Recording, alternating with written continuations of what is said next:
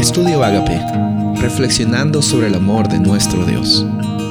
El título de hoy es Los efectos del pecado, Isaías 59, 1 y 2. He aquí que no se han acortado la mano de Jehová para salvar, ni se ha grabado su oído para oír. Pero vuestras iniquidades han hecho división entre vosotros y vuestro Dios, y vuestros pecados han hecho ocultar de vosotros su rostro para no oír. Los efectos del pecado es el título de hoy y estamos un poco analizando, según lo que acá vemos en Isaías, acerca de la realidad del pecado. A veces pensamos que el pecado simplemente es hacer cosas malas. Es una definición un poco simplista, es un, es una, es un concepto muy profundo que involucra nuestro ser, involucra la realidad de quién es Dios y también cómo es que nosotros a veces intentamos definir la realidad conforme a nuestros propios estándares.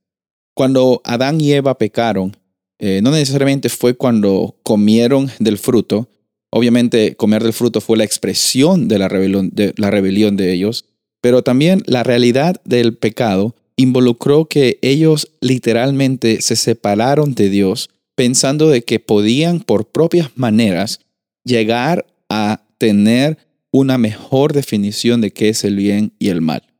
Los efectos del pecado los vemos hoy día cuando nosotros nos escondemos de Dios cuando pensamos que podemos hacer las cosas mejor que Él, que no necesitamos de Él para salir adelante en nuestra vida, y hacen una separación muy grande.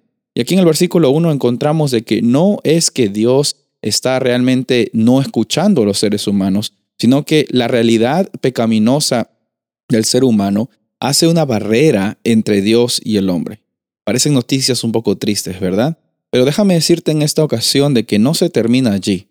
Dios está dispuesto a establecer una, un puente, una restauración de esa comunicación y esa división entre Dios y el hombre, y eso se logró por medio del sacrificio de Jesús en favor tuyo.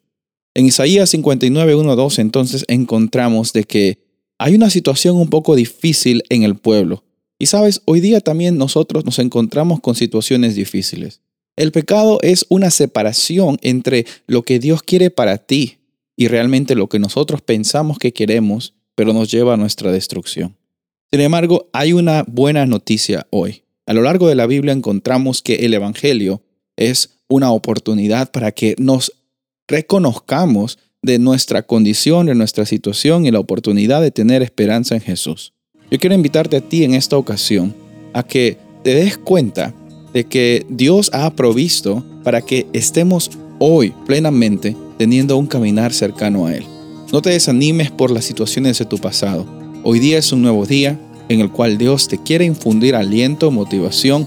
Y si en algún momento tienes situaciones complicadas en tu vida, recuerda de que tienes a un abogado que es Cristo Jesús, Señor nuestro. Soy el pastor Rubén Casabona y deseo que tengas un día bendecido.